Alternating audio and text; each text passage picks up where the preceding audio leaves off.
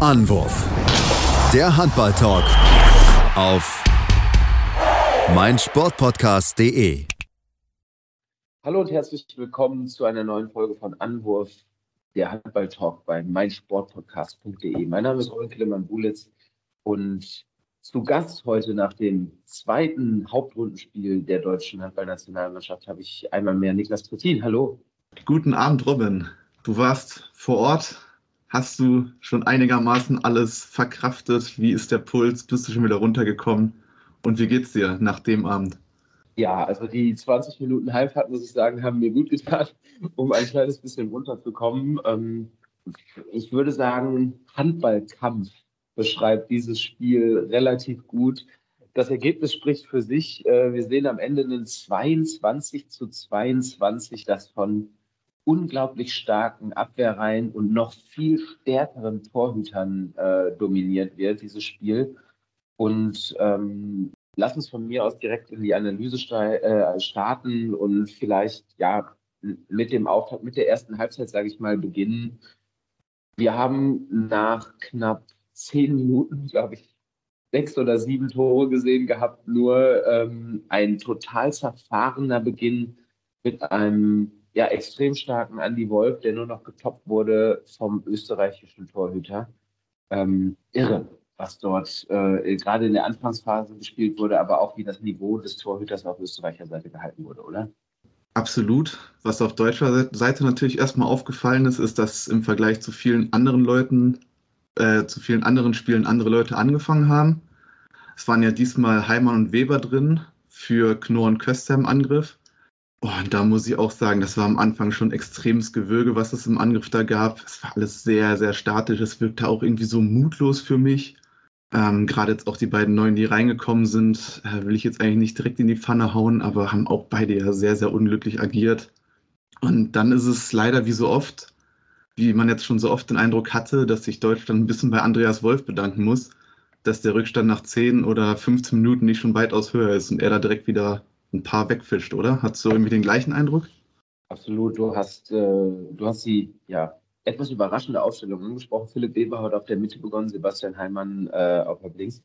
Ich glaube, das war so ein bisschen dem Island-Spiel geschuldet, weil es da in der Crunch-Time auch schon wieder sehr, sehr knapp wurde. Hat sich Alfred Gislason vielleicht gedacht, diesmal am Anfang Juri Knorr und äh, Julian Costa zu, zu schonen um sie dann in der heißen Phase reinzuschmeißen. Am Ende haben beide doch sehr, sehr viel wieder gespielt, weil er seine, ja, seine Entscheidung, Philipp Weber starten zu lassen, Sebastian Hemmer starten zu lassen, ja, relativ schnell nach diesen 10, 15 Minuten revidiert hat. Die Statistiken, die Zahlen sprechen für sich. Philipp Weber sehr, sehr glücklos engagiert agiert, aber sehr glücklos leider auch agiert hat sich in den ersten zehn Minuten zwei Würfe genommen. Ähm, eins wurde ihm abgepfiffen wegen Schritten, das andere wurde ihm ähm, abgepfiffen äh, wegen eines Stürmerfouls. Der Torwart hat zwei Bälle gehalten, ein Fehlpass ins Aus. Also wirklich maximal unglücklich reagiert. Sebastian Heimanns erster Wurf aus knapp neun Metern wurde vom Torwart gefangen von Konstantin Möstl, auf den wir gleich sicherlich noch zu sprechen kommen. Ja, also dieser Versuch, sage ich mal, von Alfred Gislason, muss man leider sagen, ja, ist ein bisschen nach hinten losgegangen, sodass man von Anfang an da, ja, einem Rückstand hinterhergelaufen ist. Bei Knorr muss man jetzt natürlich noch dazu sagen, er war gesundheitlich schon angeschlagen im Island-Spiel, ähm, ist jetzt rausgekommen und ähm, es war wahrscheinlich dann auch noch ein Grund, ein ziemlich großer Grund sogar, weshalb er dann weniger spielen sollte, was dann nicht so gut funktioniert hat. Ähm, Fandest du das denn nachvollziehbar, dass dann Weber und Heimann reingekommen sind? Oder hättest du dir eher vielleicht auch andere Personalien gewünscht? Es gab ja im gesamten Kader auch eine Veränderung im Vergleich zu einem vergangenen Spiel. Und zwar war Nils Lichtlein ja zurück und Uschins dafür draußen. Hättest du dir da vielleicht gewünscht, dass man Lichtlein direkt mal ins kalte Wasser wirft und den starten lässt? Oder ähm, hättest du das gemacht, wie Gislason es am Ende auch geregelt hat? Auf der einen Seite kann ich verstehen, dass er Heimann auf halb links auf jeden Fall die Chance gibt, weil Heimann bisher meiner Meinung nach nicht wirklich schlecht gespielt hat. Er hat, er, er hat eine okay, durchschnittlich gute äh, EM bisher gespielt. Philipp Weber, muss ich sagen, wirkt auf mich einfach immer ein bisschen wie ein Fremdkörper in dieser Mannschaft, was die Spielabläufe etc. angeht. Und ich glaube, dass man die Österreicher für etwa, vor etwas mehr Probleme gestellt hat und etwas mehr überrascht. Also, dass wir überrascht waren von dieser Aufstellung, kann ich mir vorstellen. Aber ich glaube, man hätte sie nachhaltiger besser überraschen können mit Nils Lichtlein auf der Mitte, zwei ähm, Linkshänder damit auf der Platte. Ich glaube, das hätte den Überraschungseffekt so ein bisschen ja, zum Vorteil des deutschen Teams, glaube ich, gezogen. Nur so konnten äh, die Österreicher ja mit einem starken Rückhalt im Tor den Deutschen relativ schnell den Zahn ziehen und nach 15 Minuten äh, stand, ja, stand mit zwei, drei Tore Rückstand und dem wurde immer hinterhergelaufen und der wurde auch nie wirklich verkleinert. Er ist ja dann gewachsen, auch noch hinten raus äh, zur, ähm, in der zweiten Hälfte. Auch wenn sich Deutschland zur Halbzeit, sage ich mal, auf ein Tor rankämpfen konnte, was man dann Andreas Wolf natürlich zu verdanken hat. Er hat die ersten zwei sieben Meter gehalten. Er hat fast alle Würfe von außen weggenommen. Nur das deutsche Spiel war, mh, hm, ja, im Endeffekt von Anfang an zu statisch, würde ich behaupten. Und das ist eine Kritik oder ein Kritikpunkt, der schon in den Spielen zuvor so ein bisschen immer wieder aufgekommen ist. Hast du das, hast du das ähnlich gesehen oder was würdest du noch als mh, hm, ja, Problemfelder, sage ich mal, zumindest in Halbzeit 1, dann natürlich auch übergreifend in Halbzeit 2 ausmachen? Das statische Spiel, da gehe ich definitiv mit. Das umfasst aber jetzt für mich nicht nur Weber oder auch Heimer, die angefangen haben, sondern auch Juri Knorr ganz klar. Ähm, gegen ihn gab es ja auch schon nach dem Island-Spiel ein bisschen Kritik. Auch Kretscher hatte sich da recht weit aus dem Fenster gelehnt, wie ich das mitbekommen hatte. Ich verstehe den Kritikpunkt auf jeden Fall, weil es ist halt sehr, sehr viel aus dem Stand. Es gibt kaum Auslösehandlungen. Und dann ist es auch schwierig, seine Abwehr in Bewegung zu bringen. Dann ist auch manchmal viel Zufall dabei. Äh, Finde ich auch ein bisschen schwierig.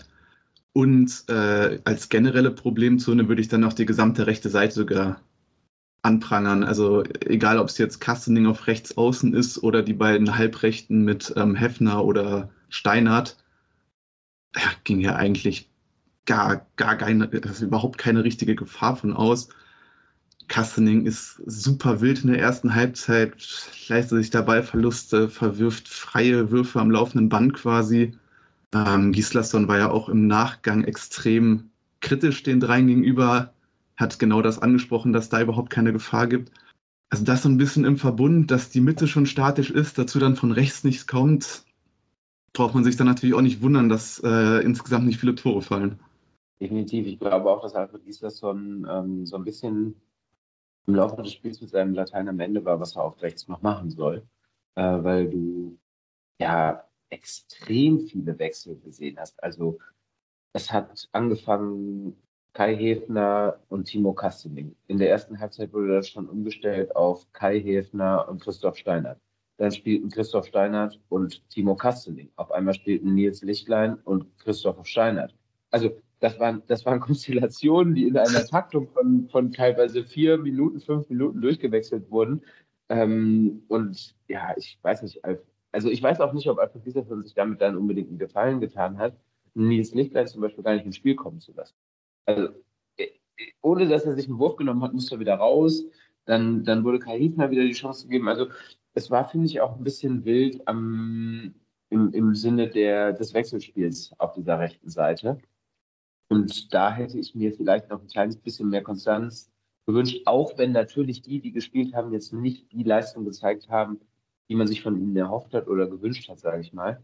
Aber ähm, nichtsdestotrotz äh, müssen wir, ja, glaube ich, den Elefant im Raum ansprechen, den wir uns, sage ich mal, noch nicht genähert haben. Und das ist äh, Konstantin äh, Möstl im Zusammenspiel mit der deutschen, deutschen Chancenverwertung, die ähm, absurde Züge angenommen hat, schon in der ersten Halbzeit. Ich glaube, nach 15 Minuten hat das deutsche Team äh, hatte das deutsche Team vier Tore geworfen. Ja, also es, es, war, es war unfassbar, gerade was von den beiden Außenpositionen vergeben wurde. Jetzt nicht nur von Kastening, sondern auch auf der anderen Seite von Lukas Mertens, der ja so ein bisschen als Mr. Zuverlässig immer gilt, immer sehr, sehr gute Quoten hat. Ähm, ich weiß nicht, erinnerst du dich zum Beispiel an diesen einen ganz, ganz halbherzigen Heber von, von links außen, den er sich nach einem Abpraller fängt? Äh, dachte ich mir, wenn, wenn der Möstel den nicht hält, der wäre wahrscheinlich gar nicht angekommen im Tor, so, so lasch war der. Ähm, ja, wir haben, wir haben diesen Typen so dermaßen warm geworfen. Haben wir gerade nachgeguckt. Er ist jetzt mittlerweile der Torhüter mit den meisten Paraden im ganzen Turnier. 59 hat er jetzt damit sogar Andreas Wolf überflügelt um zwei Paraden. Das ist für ihn natürlich absolut irre und auch ein gutes Schaufenster, die, die EM. Wechselt ja jetzt zwar nach Lemgo, aber ich kann mir gut vorstellen, dass da der ein oder andere größere Verein auch schon mal hinschaut, was er macht. Weil für viele wird er ja. Ich, ich, ich, hoffe, ich hoffe nicht. Also, ich als bekennender Lemgo-Fan äh, war für mich heute das einzig Positive an diesem Spiel. Die Meldung, dass man äh, nach Lemgo kommt, muss ich sagen. Aber du hast diesen halbherzigen Heber angesprochen von Lukas Mertens. Mir fällt ein halbherziger, wirklich komischer Dreher von Juri Knorr in der ersten Halbzeit ein. Ähm, dann fällt mir ein Dreher von Julian Köster ein. Also irgendwann war, war, waren alle, hatte ich das Gefühl, mit ihrem Latein am Ende und wussten gar nicht mehr, wie sie überhaupt noch werfen sollen, was sie noch versuchen sollen. Und das Verrückte bei der ganzen Sache fand ich, du hast es in der Halle gemerkt, du hast es ganz klar gesehen. Ich weiß nicht, ob es an den TV-Geräten so sehr rübergekommen ist, aber es wirkte so, als ob das deutsche Team wirklich viel, viel besser ist. Es waren viel mehr klare Chancen für die, für, für die deutsche Mannschaft als für die Österreicher. Die Österreicher haben lange Angriffe gespielt, viele Schlagwürfe genommen, viele, viele, viele erzwungene Tore. Und bei Deutschland lief es in der ersten Halbzeit eigentlich. Es wurde sehr häufig von sechs Metern abgeschlossen oder innerhalb neun Metern. Nur so habe ich eine deutsche Nationalmannschaft noch nicht einen Torhüter warm werfen sehen in dem Spiel. Das war nicht mal so schlimm wie äh, gegen Frankreich, als wir Remy Desponnet damals komplett on fire gebracht haben. Also das hier war nochmal ein ganz anderes Level was auch durch die Bank ähm, von den Spielern zugegeben wurde, wie wir nachher auf jeden Fall noch in den äh, Stimmen hören werden. Ja, ich, ich, finde, man hat ja auch irgendwie die ganze Zeit auf diesen Wendepunkt gewartet. Man schafft es Deutschland endlich mal fünf, sechs Tore nacheinander zu werfen. Aber es kam dann relativ schnell dieses Gefühl bei mir, dass es überhaupt nichts mehr gibt, was jetzt wirklich Hoffnung auf Besserung macht es waren ja nicht nur diese Abschlüsse, es waren auch so viele leichte Ballverluste, wo, wo dann ins Ausgeworfen wird, wo dann nochmal ein technischer Fehler fabriziert wird. Ich habe im Kopf, dass es am Ende elf waren. Also wenn es falsch ist, tut es mir leid, aber elf technische Fehler sollte ja auf dem Niveau eigentlich für eine ganze Hauptrunde reichen. Das kommt gut hin, ja. Das, das in Kombination mit all diesen freien Fehlwürfen kannst du dann eigentlich am Ende fast nicht mehr kompensieren. Und da kann man ja, wie wir es eben schon mal angesprochen hatten, eigentlich fast nur an, an die Wolf danken, dass man nur mit einem Tor Rückstand in die Halbzeit geht und da überhaupt noch irgendwas so richtig möglich ist. Weil angriffstechnisch kann ich mich auch nicht daran erinnern, dass ich eine deutsche Nationalmannschaft mal auf einem so, so niedrigen Niveau ähm, gesehen habe. Das war ja, ja auf allen Ebenen brutal schlecht und mir wird jetzt auf Anhieb niemand auffallen, der da auch nur ein bisschen positiv herausgestochen ist. Also vielleicht kann man in der ersten Halbzeit noch sagen, es kam mit Köster und Knorr ein bisschen mehr Schwung rein. Aber im Endeffekt war es ja auch nichts Weltbewegendes. Definitiv nicht. Du hast die, äh, du hast die technischen Fehler angesprochen. Ähm, vier an der Zahl gab es in der gleichen, sind aus der gleichen Situation entstanden, nämlich, dass ein Wechsel gespielt wird von der Mittelposition. Zweimal war es Juri Knorr, einmal Julian Köster und einmal Kai Hefner, der von halb rechts rüberzog, um dann Julian Köster respektive Juri Knorr zu holen zum Wechsel. Und die Abstimmung stimmte einfach nicht. Viermal war es die gleiche Situation, dass derjenige, der den Wechsel von der Mittelposition angezogen hat, auf den Halblinken, der rumkommen sollte, den Ball ins Ausgepasst hat. Also sowas darf dir einmal passieren, maximal zweimal in 60 Minuten, aber es ist viermal einfach passiert, der gleiche Fehler. Und ja, das ist, das ist einfach zu viel. Ich weiß nicht, also es waren alle von der Rolle und das, obwohl man eigentlich vor den Österreichern hätte gewarnt sein müssen in so eine starke Vorrunde, wie die gespielt haben. Ähm, und ja, das ist so halb so, wie gesagt, nur mit einem Torrückstand äh, in die Pause ging, war wirklich auch Andreas Wolf geschuldet. Und ähm, ja, wenn wir vielleicht nach einer kurzen Pause gleich ähm, mal die zweite Halbzeit uns anschauen, wie dieser Verlauf war und wie es dann ja glücklicherweise, muss man sagen, noch zu diesem Unentschieden gekommen ist, ähm, dann ja, müssen wir einfach von einem Kraftakt, sage ich mal, sprechen. Aber das machen wir nach einer kurzen Werbeunterbrechung und hören uns wieder hier bei äh, Anruf der Handball Talk bei meinsportpodcast.de. Schatz, ich bin neu verliebt. Was?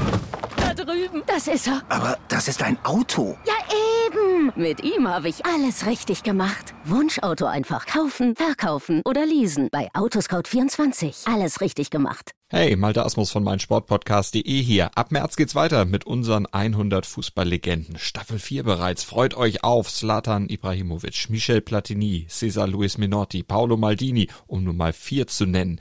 Und bis wir mit der vierten Staffel kommen, hört doch einfach noch mal rein in die bisherigen drei Staffeln. Ronaldinho, Sepp Meyer, Gary Lineker, Lothar Matthäus und viele weitere warten da auf euch. 100 Fußballlegenden. Jetzt überall, wo es Podcasts gibt. Und da sind wir wieder zurück bei Anruf der Handballtalk bei meinsportpodcast.de und blicken auf das 22-22 der deutschen Handballnationalmannschaft gegen Österreich im zweiten Hauptrundenspiel. Wir haben es gerade schon erwähnt, wir sind, die deutsche Mannschaft geht mit einer Eintore, mit einem Eintore-Rückstand in die Pause hatte sich wieder rangekämpft nach, einer, nach einem Drei-Tore-Rückstand und man hatte eigentlich die Hoffnung, dass es jetzt ja den Weg geht, den man erwartet hatte, nämlich, dass die Deutschen das Spiel an sich reißen. Aber nach, einer Aus, nach einem ausgeglichenen Beginn der zweiten Hälfte, Niklas, ähm, kam es dann zu einem erneuten Bruch im deutschen Spiel. Ähm, wie erklärst du dir das? Es ist ganz, ganz schwierig. Ich weiß nicht, ob es vielleicht auch an der Ausgangssituation liegt, dass dieser Sieg einfach enorm wichtig für die ganze Gruppenkonstellation ähm, gewesen wäre. Ich finde, was man direkt gemerkt hat, ist, dass, dass durch diese drei, vier oder in der Spitze waren sogar fünf Tore Führung der Österreicher auch direkt diese ganze Halle ruhig war. Ich habe die Längs Hess Arena in Köln, glaube ich, noch nie so leise erlebt. Du kamst zumindest am Fernseher rüber weiß nicht, wenn es vor Ort anders war, korrigiere mich gerne, aber für mich war das eine gefühlte Schockstarre von allen, was da passiert ist. Ähm, ich denke, die Jungs haben sich einfach wahnsinnig viel vorgenommen in der Halbzeit, wurden von Alfred Gieslands noch mal richtig gepusht, was er ja auch schon in der ersten Halbzeit in Auszeiten versucht hat, aber auch nicht so richtig die Wirkung erzielt hat. Und ähm, dann ist aber relativ schnell einfach klar geworden, dass sich nichts im Angriffsspiel so wirklich verbessert. Und ich kann mir gut vorstellen, dass das äh, mental für einige sehr, sehr schwer war, in diesem Moment zu verarbeiten, weil man ja auch, ja, wenn 20.000 in der Halle sind, du willst ja die ganzen Leute auch nicht enttäuschen. Es ist eine riesige Stimmung da, es ist deine Heim-EM, es ist dein Moment.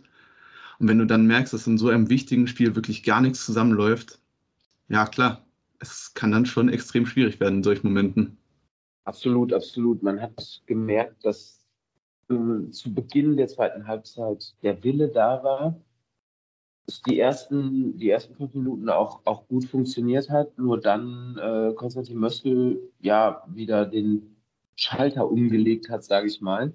Und, und einfach genauso weitergemacht hat wie in der ersten Halbzeit und Wurf um Wurf der deutschen National äh, der deutschen Spieler pariert hat, weggenommen hat und, und wieder zurück in den Köpfen, sage ich mal, war. Und ja, besonders im Kopf von Timo Kastening in meinen Augen in, in diesem Spiel. Timo Kastening hat es auch im, ähm, im Gespräch nach dem Spiel zugegeben und ganz klar auch davon gesprochen, dass er ein, ja, dass er ein schlechtes Spiel abgeliefert hat und ähm, dass Österreich dann so Minute 40, 45 circa auf fünf Tore davonziehen konnte, lag auch mit an ihm, muss man ganz ehrlich sagen, weil er sich innerhalb kürzester Zeit ähm, drei Würfe genommen hat.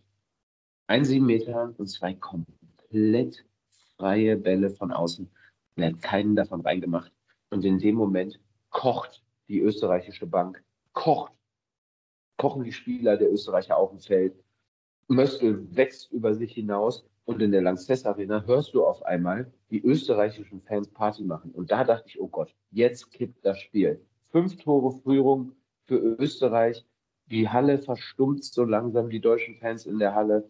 Und ja, Ratlosigkeit macht sich bei den deutschen Spielern breit.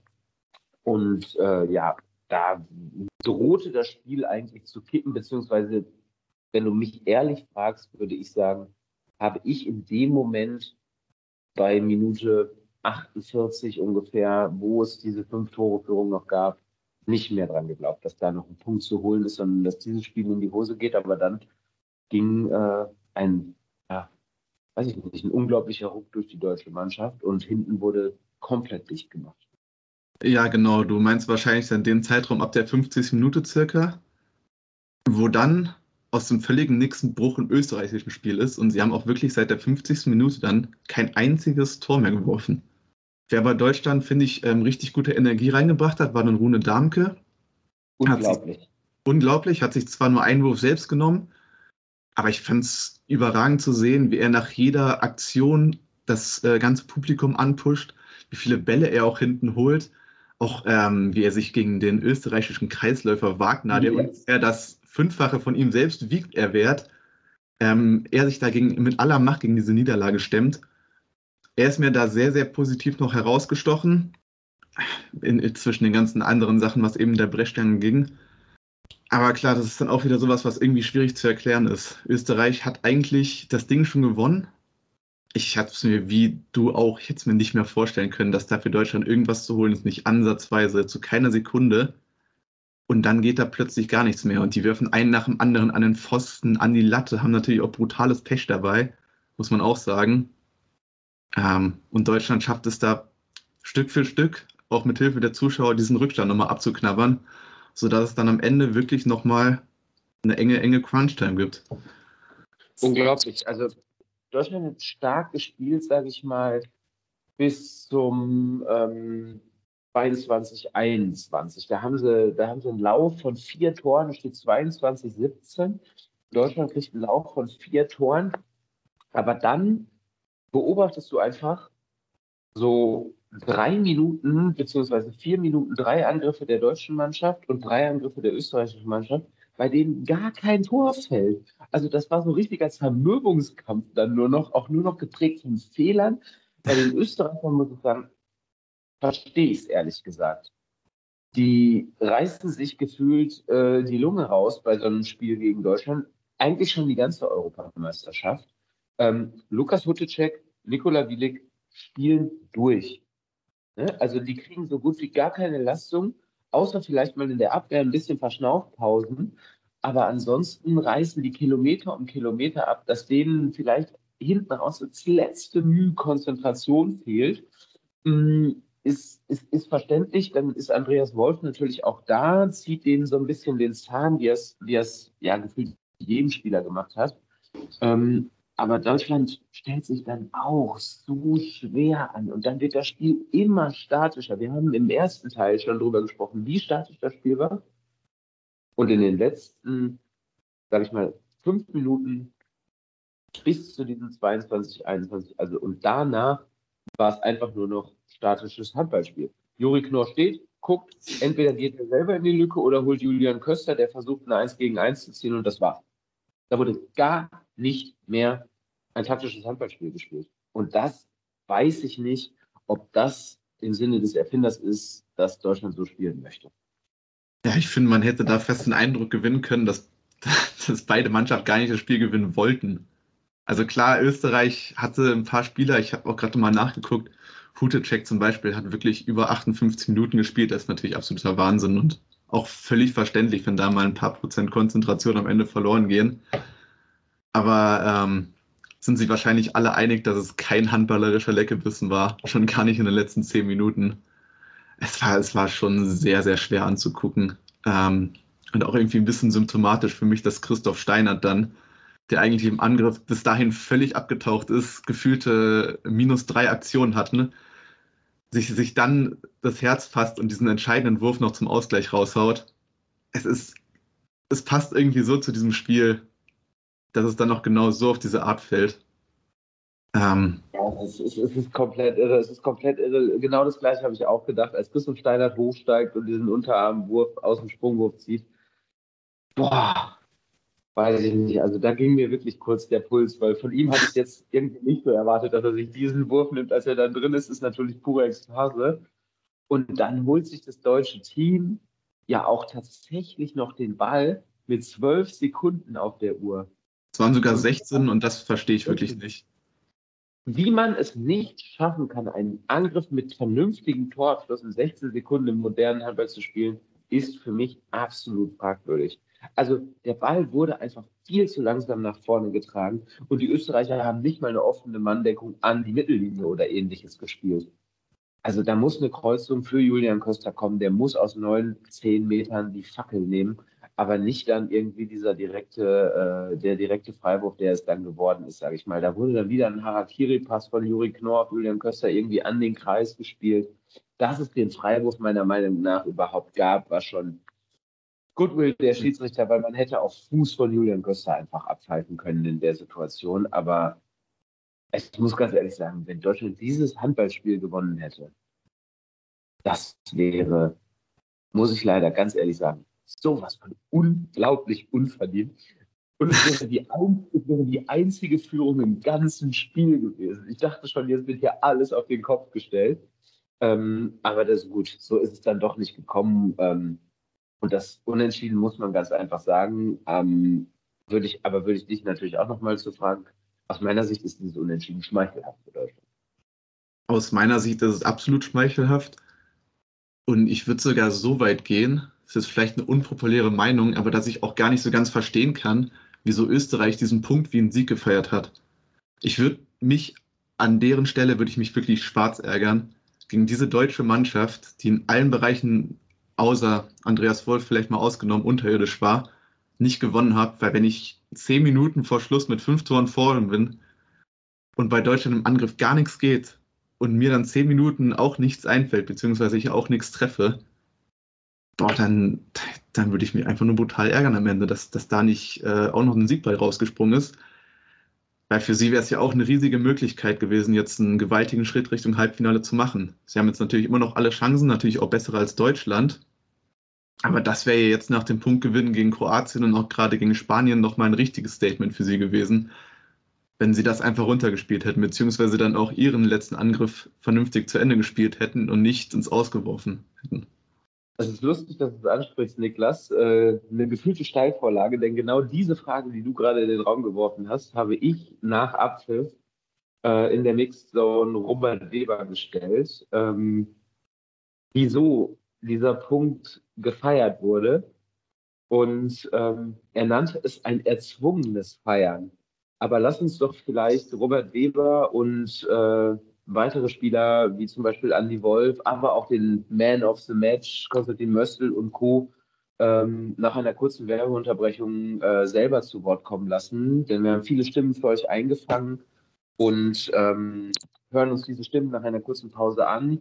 Und danach äh, schauen wir noch einmal auf ähm, die Spiele in der, die weiteren Spiele in der Hauptrundengruppe, die Ungarn, die Kroaten, die Isländer, die Franzosen und auch noch auf das Topspiel vom gestrigen Abend aus der anderen Hauptrundengruppe, nämlich Dänemark gegen Schweden, wo es auch in der Crunch-Time kurz vor Ende zu einer, ja, zu kontroversen Schiedsrichterentscheidungen kam.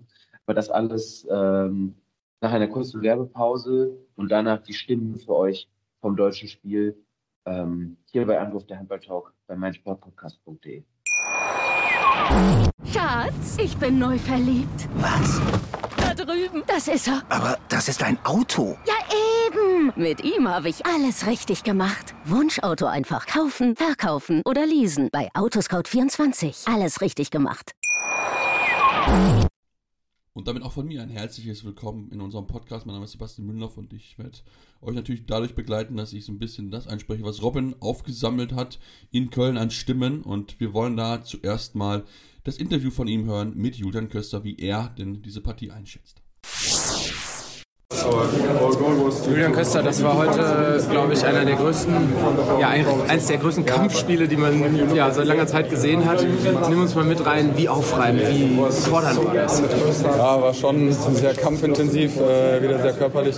Ich finde, äh, wir stellen eine gute Abwehr mit einem wieder starken Andy Wolf hinten drin. 22 Tore, Gegentore sprechen da, glaube ich, für sich. Äh, sind halt vorne leider nicht konsequent genug. War der österreichische Keeper dann irgendwann so ein bisschen, wie man sagt, in, in euren Köpfen? Ja, ich glaube, wir spielen uns gute Chancen raus nutzen die einfach, einfach nicht äh, richtig. Und äh, ja, dann kommt er vielleicht in so einen kleinen Rausch und kommt nochmal ein paar mehr, mehr dran. Noch ist nichts verloren. Diese Hauptrundengruppe ist irgendwie total offen. Vielleicht die Franzosen klar vorneweg, aber immer noch alle Chancen. Äh, glaubst du, da geht noch was mit der, äh, mit der Truppe, also mit den Zuschauern hier im Rücken, gerade in der Lanxess Arena? Ja, absolut. Äh, ist egal, wo wir spielen. Wenn wir für Deutschland spielen, äh, wollen wir jedes Spiel gewinnen und so gehen wir auch in das nächste Spiel. Danke dir das war Julian Köster. Und jetzt wollen wir mal Johannes Goller hören. Der Kollege Robin hat reingehalten, was er auch den warten Journalisten erzählt hat. Deswegen wird es das äh, ein bisschen gestückelt geben, ohne Fragen. Aber ich denke trotzdem mit Sicherheit sehr interessant, was er zu sagen hat. Ja, wahnsinnig groß. Ähm, wir haben uns viel mehr ausgerechnet. Ähm, wollten jetzt unsere Hausaufgaben machen, nämlich die zwei Punkte mitnehmen. Und jetzt äh, sieht die Konstellation natürlich ein bisschen anders aus. Ähm, vor allem müssen wir aber den Kopf hochkriegen, wenn, wenn wir äh, mit erhobenen Hautes aus, aus dem Turnier rausgehen wollen. Ich weiß es nicht. Ich glaube, das äh, Spiel muss man auch an sich betrachten. Und es ist egal, in welcher Konstellation. Wenn du einen Gegner so ins Spiel lässt, wenn du so viele freie Möglichkeiten vergibst, dann ist es unglaublich schwer. Egal, ob der Druck riesig ist oder, oder nicht. Es war einfach nicht, nicht gut genug. Natürlich werden wir uns hinsetzen, wir werden es äh, besprechen, wir werden ähm, aber auch über andere Sachen sprechen und uns äh, an, aneinander hochziehen, weil wir sind nach wie vor eine, eine, super Truppe und auch das wird uns nicht brechen und deswegen bin ich optimistisch, dass wir den Kopf hochkriegen. Äh, Kopf hochkriegen reicht aber nicht, weil wir müssen auch besser Handball spielen als heute und auch als gegen Island. Aber was ich eben schon angesprochen habe, wenn, wenn natürlich so viele Bälle verloren gehen, wenn äh, der Torwart so gut ist, dann wird das Angriffsspiel natürlich ein bisschen unsicherer, ein bisschen unflüssiger und genau das ist heute leider passiert Atmosphäre in der Halle über 60 Minuten super, aber dann natürlich umso mehr, wenn, als wir rankommen. Ähm, ja, es ist, ist, stark kämpferisch, dass wir, dass wir ins Spiel zurückkommen. Aber ja, auch in Unterzahl beenden wir. Also von daher müssen wir den Punkt mitnehmen, aber ist natürlich trotzdem nicht gut genug mit unseren Ansprüchen. Ja, das waren doch deutliche Worte von unserem Kapitän. Ähm, ja, soll man da groß noch hinzufügen? Also da ist mit Sicherheit einiges im Arm. Wir wollen natürlich noch ein paar weitere Leute zu Wort kommen lassen. Da möchte ich jetzt dann auch mal überleiten an den lieben Kollegen Timo Kastening, der auch am Mikrofon Rede und Antwort stand. Ähm, ja, hätte ich dir vorher auch gesagt. Ähm, und trotzdem holen wir am Ende einen Punkt und haben vielleicht sogar noch die Chance auf den Sieg. Und äh, ja, wir haben jetzt zwei wichtige Spieler, äh, Spiele und ähm, ich glaube, wir müssen einfach auch optimistisch bleiben. Wir müssen uns in der Kabine die Meinung geigen. Äh, wenn jemand mal unzufrieden ist, dann darf das auch gerne mal sein. Und äh, ich glaube, jetzt geht es um den Teamerfolg. Ich glaube, jetzt sind jegliche Eitelkeiten fehl am Platz. Egal, ob du spielst, ob du ausgewechselt wirst oder, oder mal nicht im Kader stehst. So ist der Sport. Wir wollen jetzt in, ins Halbfinale. Wir hoffen, dass die Franzosen die Österreicher schlagen. Und dann wollen wir unsere Chance aufs Halbfinale wahren, dann gegen die Ungarn gewinnen. Ja, noch liegen wir nicht am Boden, ähm, aber wir sind auf Schützenhilfe angewiesen und äh, dementsprechend optimistisch bleiben und äh, sich auf Köln übermorgen freuen. Nee, heißer, heißer waren die auf keinen Fall. Ich glaube, das ist immer, wenn du als vermeintlicher Underdog dann den Großen äh, am Rande der Niederlage hast, dann sehe ich keine einzige Mannschaft, egal ob es FC Barcelona zur Prime war oder wir heute, wie die Gockel über den Platz laufen. Ich glaube, das ist das Normalste der Welt. Also dementsprechend äh, haben wir uns dann eher versucht, äh, intern zu motivieren. Du nickst dir zu, du sagst, komm Junge, jetzt geht's weiter. Ähm, anstatt da dann den großen Max da auf dem Spielfeld zu machen. Also ich kann da auch nur an mich denken, wenn du da äh, ein schlechtes Spiel machst, dann ist ja nicht wie ein Gockel über den Platz, sondern versucht sich erstmal zurück ins Spiel zu kämpfen. Und ich glaube, das ist ganz normal. Ja, also er hatte nicht den Eindruck, Timo Kassim, wir haben es gerade gehört, dass der Gegner heißer gewesen ist, aber natürlich klar, der Underdog hat die großen Favorit zumindest ärgern können, hätte ja mit ein bisschen mehr Spielglück in den letzten 10 Minuten vielleicht so die Partie gewinnen können. Wir wollen jetzt nochmal Yannick Kohlbacher zu Wort kommen lassen. Aus deutscher Sicht hat auch einige Fragen beantwortet von den Journalisten. Und da hört er am besten selbst mal rein, wie er diese Leistung eingeschätzt hat von der deutschen Mannschaft. Ich glaube, von den 17 Paraden, die er hatte, waren bestimmt 12 freie und davon auch die eine oder andere Doppelchance. Also ich glaube, ja, die, die Würfe oder die, die Taktik, die wir gespielt haben, war die richtige. Wir haben uns ja gut durchkombiniert. Natürlich sieht das blöd aus, wenn man dann bei der offensiven Abwehr nach einem Kreuz den Ball ins Ausschmeißt. Aber das ist uns davor auch schon passiert. Vielleicht fällt das dann aber auch nicht so auf. Gegen die Isländer waren wir ja, immer auf, äh, auf zwei Tore, dann haben wir auch einen Ball weggeschmissen, haben sind uns heute wieder äh, dagegen Island wieder zurückgekämpft. Äh, ja, heute war, war Österreich da ein bisschen abgezockt. Die haben natürlich bis äh, zum Ende auf die, auf die guten Chancen gewartet. Hatten auch viele freie, freie Würfe, aber im ganzen Turnier hat der Torhüter schon überragend gehalten. Ähm, ich glaube, der guckt sehr, sehr gut Video. Äh, demnach gerade bei den Rückraumwürfen war er relativ früh schon da. Ähm, hat aber auch dann nichts äh, ja, mit, mit Cleverness oder Coolness oder sonst was zu tun. Hat er einfach gut gemacht. Muss man neidlos anerkennen. Aber ich glaube, Andi hatte 12 oder 13 Paraden. logischerweise, wenn die so offensiv decken, kannst du nicht bei 14 Meter irgendwann hochspringen und das Tor schießen. Äh, demnach, logischerweise, äh, kommen die Rückraumspieler da nicht so zu den Distanzwürfen, mehr zu Durchbrüchen und äh, wie gesagt, da war er heute sehr gut im Tor. Das äh, passiert, äh, glaube ich, jedem Mal in der, in der Bundesliga, dass äh, ja, pro Saison ein, zwei Mal, dass der gegnerische Tor einfach ein Faktor wird. Ähm, ja, das ist manchmal einfach so. Das kann man nicht erklären und äh, natürlich nimmt dann das irgendwann mit, sodass man äh, vielleicht dann doch irgendwann mal anfängt zu überlegen. Ähm, ja, ist mit, äh, mit Sicherheit unseren Gegnern gegen Andi auch schon des Öfteren passiert. Von daher nächsten Spiel kann das wieder komplett anders sein. Äh, ich glaube, auf unsere Abwehr und auf unseren Tor, der können wir uns verlassen. Vorne haben wir eigentlich immer viele oder genug Tore erzielt, äh, heute 22 und ja, das kommt äh, von ganz alleine wieder darf man sich ein bisschen ärgern. Ähm, war eine gute Chance für uns heute, das Spiel, das Spiel zu gewinnen. Nicht, nichtsdestotrotz ähm, ja, am Ende ein Punkt gewonnen und jetzt liegt es nur noch so halb an uns. Kleiner Ausblick noch, ein Punkt gewonnen immerhin. Also zwei Spiele gewinnen und dann ist noch alles offen. Alles drin. Genau. Das war vorher klar, dass wir nicht verlieren dürfen.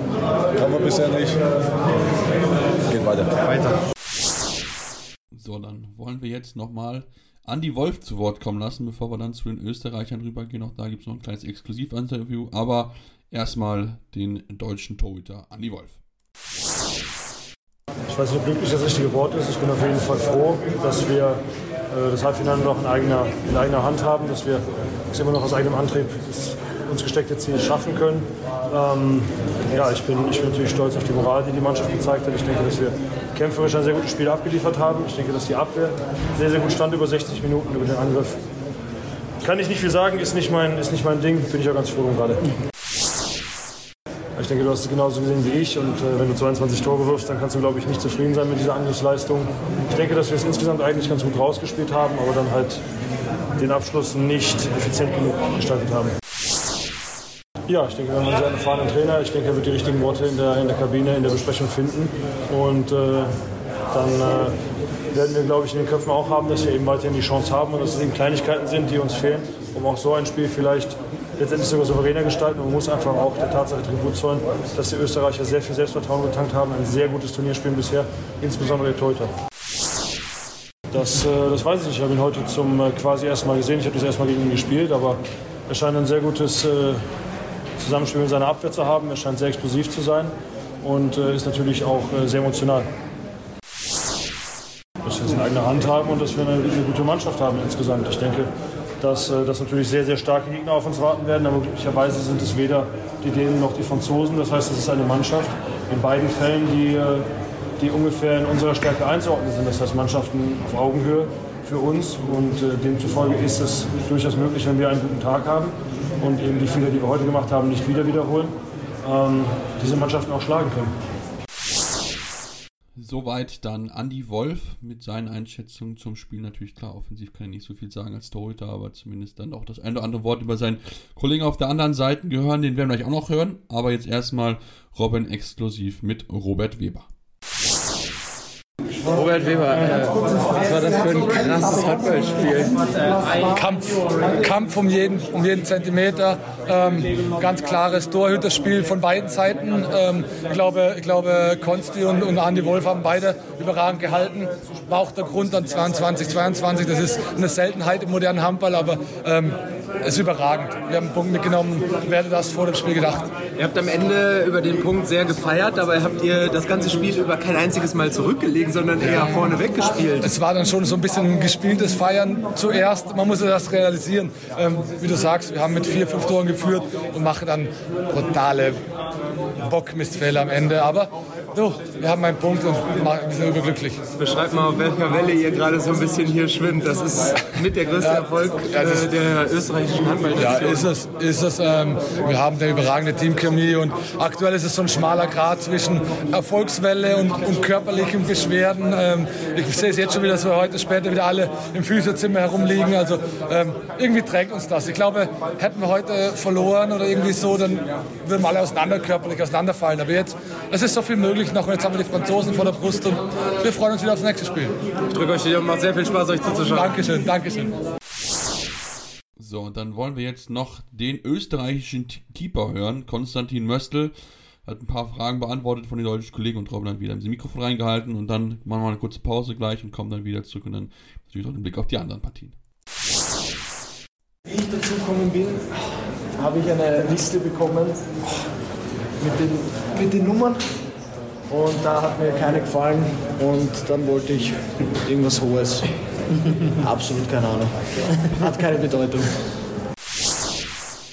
Also ich bin, das haben eigentlich in der Jugend immer mit 1 gespielt. Ähm, Verein war ich eigentlich immer die 3. Wenn ich zu hart gewechselt bin, konnte ich immer die 3 und dann hatte die National eben die 98, also bin ich jetzt 98. Und wenn es woanders hingeht, vielleicht mal die 1 wiederholen.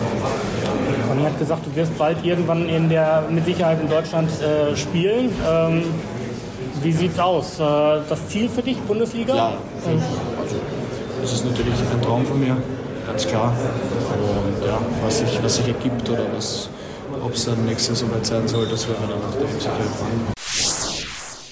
Boah, wenn es meine Freunde fragen würde, ist es schlecht. Sage ich, wäre ein arrogantes Arschloch. Das Spaß. Aber nein, also es ist sehr schön und es freut mich wirklich riesig, dass es mir, dass es, dass ich so gut halte und ich, weil das so ein Großereignis, bei meinem ersten Großereignis, dass es so gut läuft. Aber ja, es, ist, es darf sich auch über die ganze Mannschaft, um die ganze Mannschaft drehen, es muss sich nicht immer um mich drehen. Genau. Also das, ich glaube, das bestätigt meine, meine Aussage. Also das, was uns aufhalten, was wir selber ist. Es waren heute wir und Andi Wolf dann am Schluss leider, aber, ähm, ja, aber es ist, Punkt ist ein Punkt. Nehmen wir mit in Österreich, ist sehr, sehr gut. Dankeschön. Schatz, ich bin neu verliebt. Was? Da drüben. Das ist er. Aber das ist ein Auto. Ja, eben. Mit ihm habe ich alles richtig gemacht. Wunschauto einfach kaufen, verkaufen oder leasen. Bei Autoscout24. Alles richtig gemacht. Vernimmt sich, was man will. Dann wilde Gerüchte entstanden. Fast nichts davon stimmt. Tatort Sport. Wenn Sporthelden zu Tätern oder Opfern werden, ermittelt Malte Asmus auf meinsportpodcast.de. Folge dem True Crime Podcast, denn manchmal ist Sport tatsächlich Mord. Nicht nur für Sportfans.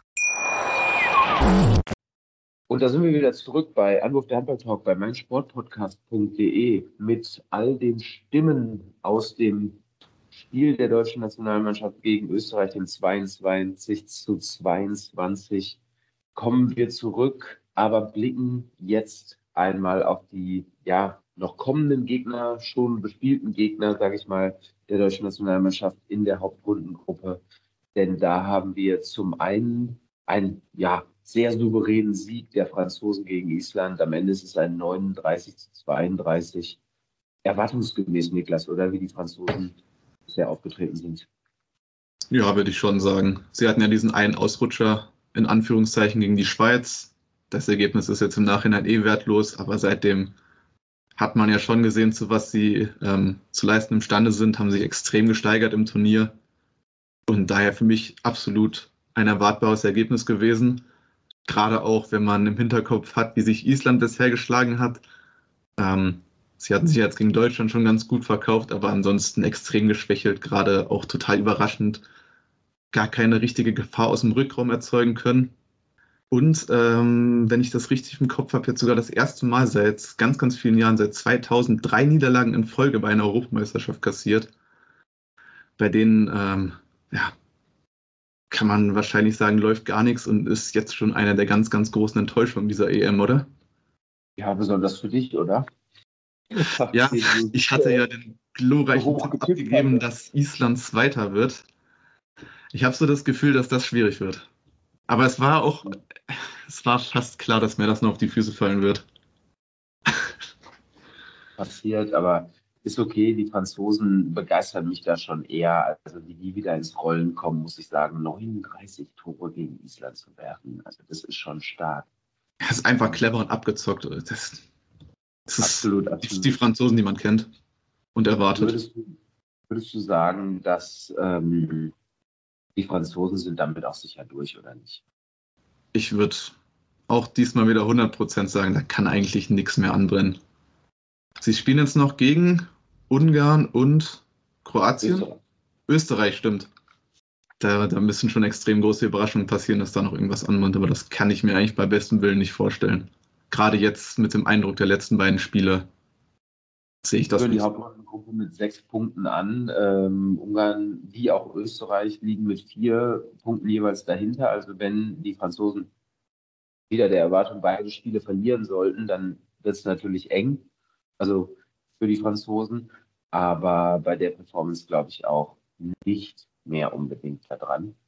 Was ähm, uns aber vielleicht zum nächsten Spiel bringt, sage ich mal, weil dort haben die Ungarn nämlich die Kroaten geschlagen, was wiederum natürlich auch der deutschen Mannschaft, sage ich mal, ein bisschen in die Karten spielt, weil wenn die Franzosen die Österreicher schlagen, dann hat Deutschland es weiterhin in eigener Hand, bei Siegen gegen Ungarn und die Kroaten äh, sich dann auf sieben Punkte zu setzen und ähm, die Möglichkeit zu haben, äh, trotzdem noch ins Halbfinale einzuziehen. Die Ungarn, Überraschungsteam, würde ich behaupten, neben den Österreichern, oder? Absolutes Überraschungsteam und für mich auch ein ziemlich heißer Tipp sogar fürs Halbfinale. Auf das Spiel gegen Deutschland bin ich auch wirklich jetzt schon richtig gespannt, weil das will ich erstmal sehen, wie wir die Ungarn besiegen wollen. Ich glaube, das wird schon ein richtig, richtig hartes Brett. Sie hatten jetzt die Niederlage gegen Österreich kassiert, aber ansonsten äh, schon ein überraschend souveräner Auftritt in vielen Spielen für mich. Also gehe ich voll mit. Für mich eine der großen Überraschungen bisher des Turniers. Und auch Kroatien finde ich trotz der Niederlage nie zu unterschätzen. Bei denen weiß man nie, wie die Tagesform aussieht. Die können auch an bestimmten Tagen jeden schlagen. Wir haben es im allerersten Spiel äh, der Kroaten gesehen, wie sie die Spanier einfach komplett dahergespielt haben. Es war unglaublich, aber die Ungarn sind einfach auch ein Team. Wir kennen es aus der ja, näheren bis mittleren Vergangenheit. Das ist eine Mannschaft, wo sich Deutschland immer sehr, sehr schwer tut in diesem Spielstil. Lange Angriffe, extrem viel Spiel über den Kreis. Das ist auch jetzt wieder das Mittel zum Erfolg der Ungarn bei dieser Europameisterschaft. Eine extrem kompakte, starke Abwehr, sowohl bei den Ungarn als auch bei den Kroaten. Ich glaube, es wird ein richtig, richtig dickes Brett zu bohren sein für das DHB-Team, ähm, diese beiden Spiele zu gewinnen und da nicht vielleicht, ja, also da vier Punkte draus mitzunehmen, sehe ich nach der heutigen Vorstellung, aber auch nach der Vorstellung gegen Island als sehr, sehr schwer. Nee, gerade auch im, Hinter, im Hintergedanken mit der äh, spielerischen Leistung jetzt, mit den, ja, dieser Art, wie schwer sie sich im Angriff tun. Ich denke mal, ist ja schon zu erwarten, dass Ungarn und Kroatien vielleicht noch mal ein bisschen kämpferisch härter sind als alle Gegner, die wir bisher haben. So würde ich es jetzt zumindest erwarten. Und ja, da wird es ja dann noch mal mehr darauf ankommen, da spielerische Lösungen zu finden. Und ich weiß nicht, wie man das in den paar Trainingseinheiten, wo ja wahrscheinlich sowieso nur Regeneration im Forderung steht, da noch großartig viel machen wird. Also wenn das jetzt nicht läuft, fällt es mir ganz, ganz schwer zu glauben, dass das noch mal richtig ins Rollen kommt und dann hinten raus noch Ungarn und Kroatien als Gegner zu haben, wenn die Kräfte sowieso schon ein bisschen zu Ende gehen. Es wird nicht leicht. Es wird auf keinen Fall leicht. Definitiv. Äh, übermorgen werden wir schlauer sein äh, um diese Uhrzeit. Dann äh, ist das Spiel der Deutschen gegen Ungarn gespielt und Frankreich äh, gegen Österreich ähm, hat auch schon stattgefunden. Dann haben wir ja vielleicht schon Klarheit, hoffen wir fürs deutsche Team, dass wir dann noch nicht Klarheit haben, sondern dass dann noch die Chance besteht, eben doch noch ins Halbfinale einzuziehen. Aber ja, es ist ein Do-or-Die-Match äh, gegen die Ungarn, das da am Montag um 20.30 Uhr stattfindet. Und ich bin gespannt, was für eine Reaktion das deutsche Team nach der heutigen, ja, nach diesem Kampf heute und dieser, dieser wirklich schlechten Leistung in der Offensive ähm, zeigen wird. Und äh, ja, wir bleiben für euch natürlich am Ball gucken jetzt aber einmal noch äh, zuletzt ähm, in die andere Hauptrundengruppe, in der sich ja das Team aller Teams, äh, der Top-Favorit schlechthin,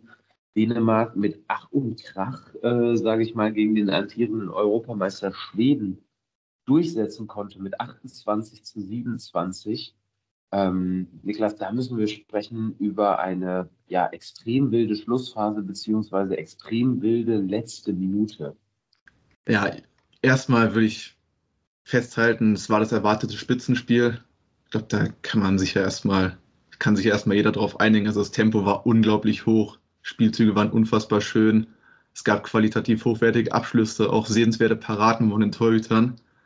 Leider wurde das Ganze so ein bisschen dann überschattet, wie du schon angedeutet hast, von dieser ominösen letzten Minute, als Dänemark zuerst den Deckel drauf machen kann, von rechts außen über Magnus Landin wirft, dann es einen ewig langen Videobeweis gibt.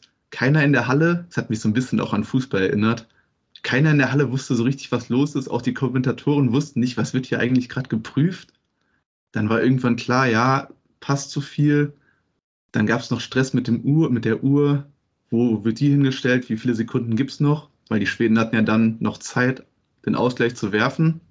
Und ähm, als wäre das alles nicht genug gewesen, gab es ja in diesem Angriff direkt die nächste kuriose Aktion. Und zwar hatte Schweden getroffen, aber auch keine Anerkennung gefunden mit diesem Treffer.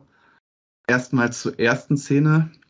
Ähm, wie hast du das wahrgenommen? Hast du das direkt durchblickt oder hast du da auch erstmal ein paar Fragezeichen im Kopf, als es da zum Videobeweis ging? Also ich hatte, ich habe es gar nicht verstanden, weil ich habe das Gefühl gehabt, dass dieser Videobeweis von den Schiedsrichtern genommen wurde auf Zuruf der Schweden. Ich, ich hatte auch extrem das Gefühl, dass ähm, sie am Anfang selbst nicht genau wussten, was hier eigentlich gerade Sache ist und äh, das erstmal die Schweden erklären mussten. Das war eine sehr, sehr seltsame Situation. Absolut, sie haben das Tor gepfiffen. Es kommt der Pfiff, der Arm wird gehoben, es wird zum Mittel, also es wird zum Mittelkreis gezeigt. Das ist für mich das klare Signal, dass das Tor gegeben wird. Und dann äh, gibt es natürlich Proteste seitens der Schweden. Und ähm, ja, gut, wenn Sie sich dann im Videobeweis angucken und rekonstruieren können, dass es tatsächlich ein Pass zu viel ist, dann will ich nichts sagen. Dann will ich überhaupt nichts sagen, aber ja, mir fehlt dann natürlich die, absolut die Transparenz beim Videobeweis. Ne? Es ist wie beim Fußball, du hast es gerade schon angesprochen, keiner weiß, was los ist, worum es überhaupt geht. Ähm, die Entscheidung ist natürlich ja unglaublich bitter, sage ich mal, für die Dänen. Ähm, und dann habe ich natürlich das Gefühl, dass die Schiedsrichter sich dann irgendwie in dem Moment, nehmen sie sich wichtig, treffen diese Entscheidung und ähm, kommen aus dieser Schleife, wir sind wichtig, nicht mehr raus und machen es auf der anderen Seite nur noch schlimmer. Mit der nächsten, meiner Meinung nach, fatalen Fehlentscheidung. Denn die Situation ist dann so, die Schweden spielen den Angriff gut aus, spielen einen Einläufer mit Hampus Wanne und ähm, und Oskar Bergendahl wird freigespielt. Oskar Bergendahl nimmt sich den Wurf, macht das Tor. Das vermeintliche 28-28. Das wird von den Schiedsrichtern abgepfiffen mit der Begründung, dass Hampus Wanne im Kreis steht.